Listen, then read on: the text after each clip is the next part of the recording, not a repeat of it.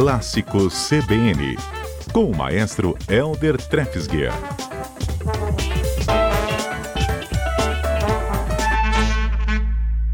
Night of total terror.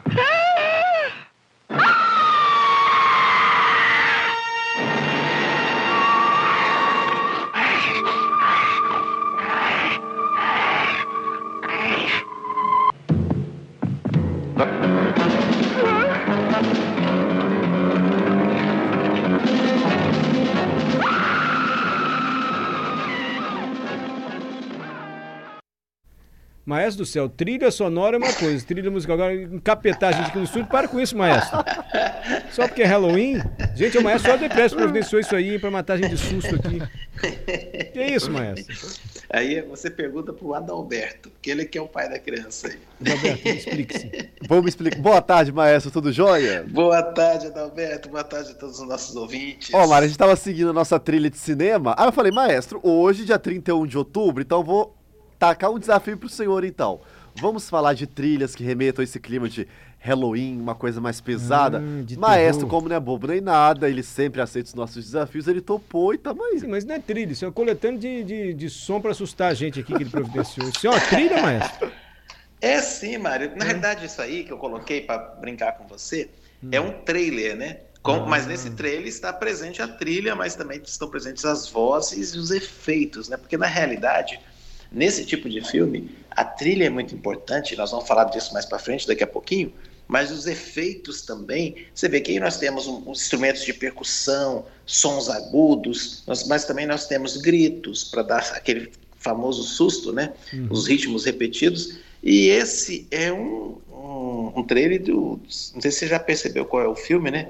Não. A Noite, a Noite dos Mortos-Vivos, né? Um ah, clássico aí antigo, dos né? zumbis, é. né? E aquele efeito ali do o zumbi ali comendo, credo, né? Chega até um arrepio, né? Sim, sim.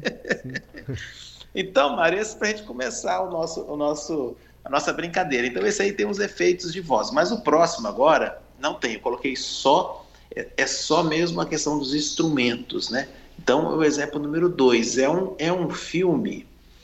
É, não sei se é assim. O, o, o nome dele original é, é Crimson Peak. É, no Brasil, acho que foi A Colina Escarlate. Não sei se você ouviu, é um filme de 2015.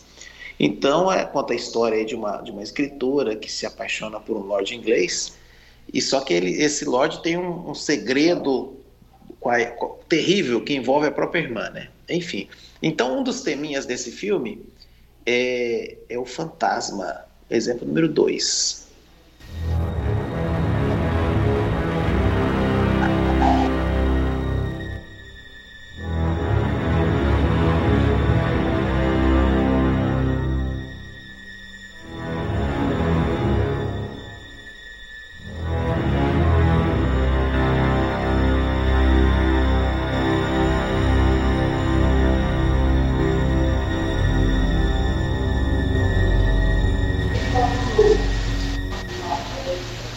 Contrabaixo mesmo, faz tom, não, não, não. Isso, isso, Mário. Você vê, essa Mas tem outro aí... instrumento, parece um zumbido, que fica em cima. É o que? É, é, um, violino? É, é, como, é um violino e outros instrumentos tocando uma nota bem aguda. Eu ia falar disso, você pegou. Uma nota bem aguda e prolongada, assim. Aquele é. sonzinho assim, né? E esse compositor, Fernando Velasquez, ele escreve assim de uma, moda, de uma forma bem clássica, utilizando a orquestra tradicional e explorando os recursos. Eu coloquei, Mário, desse, nesse mesmo filme aí, desse mesmo, desse mesmo compositor, eu coloquei mais um trechinho no exemplo 3, e eu ia destacar justamente isso, os sons longos, os ataques, o que são os ataques? As pam, pam, né? as notas secas e curtas, e no final a gente vai ouvir os, as cordas tocando em pizzicato, ou seja, em vez de usar aquela vareta que é o arco, tocando com o dedo, né? Então faz plim, plim, plim, plim, plim. No final desse exemplo da mesma trilha, né? Faz piscato é, com violino e, e, contrabaixo, tudo faz piscato? Todos, todos eles fazendo, todos eles podem fazer. E nesse final eles fazem juntos. Vocês vão ver que parecem uns pinguinhos assim, pipocando, né? É o exemplo número 3.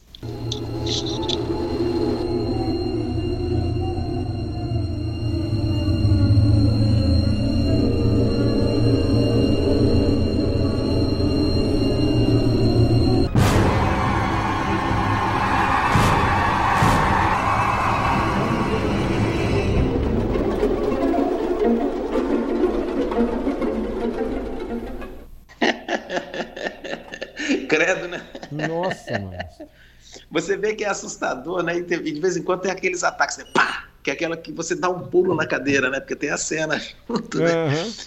Muito bom, né, Mário? Então esse, esse foi aí mais um para esperar, o, esperar o Halloween do pessoal. Mas, mas o, os instrumentos de corda são os mais assim tradicionais para fazer trilha de terror? Não vejo muito metal, assim, Olha, saques, uma trilha não, de Mário. terror.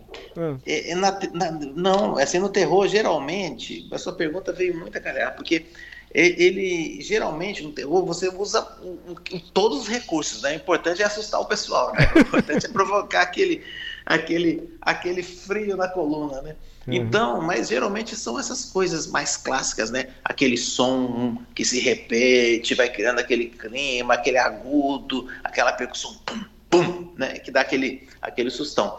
Nesse, eu vou mostrar daqui a pouco uma trilha famosíssima que é feita só com instrumento de cordas. Por isso que eu falei que foi legal a sua pergunta, porque é, é, justamente era uma coisa que eu queria destacar. Mas esse aqui foi com a orquestra toda.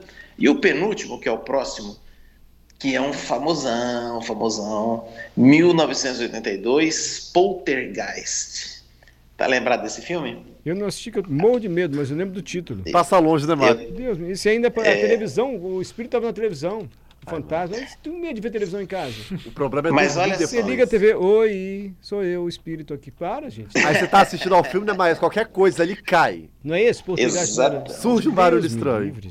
Esse Polter- Poltergeist é a história de uma família que se muda né, para um subúrbio e passa a ser aterrorizada por es- entidades da própria casa, na própria casa, né? Só que aí o que acontece? Olha a jogada desse, desse compositor.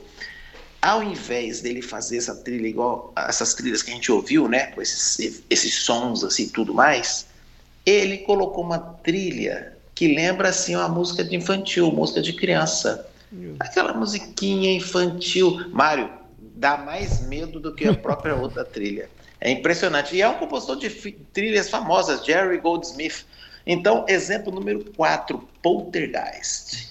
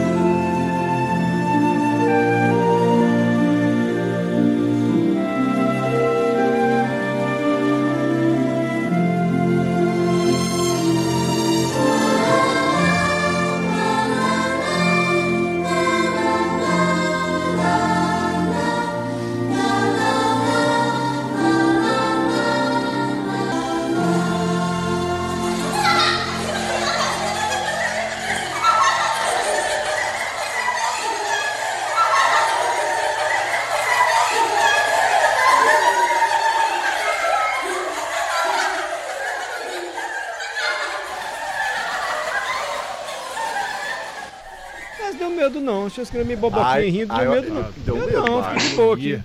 Nossa, agonia. Você tinha medo dessa eu não. É, me deu uma, é, fala que não sério, deu uma sensação, de, sei lá, de agonia, assim, criança tudo preso. Essa, essa, que é, essa que é a brincadeira aí, porque se, se eu não tivesse falado nada e não fosse o tema do programa hoje, fosse esse tema de filmes de terror, né, de suspense, essa música poderia passar num outro contexto normalzinha, né?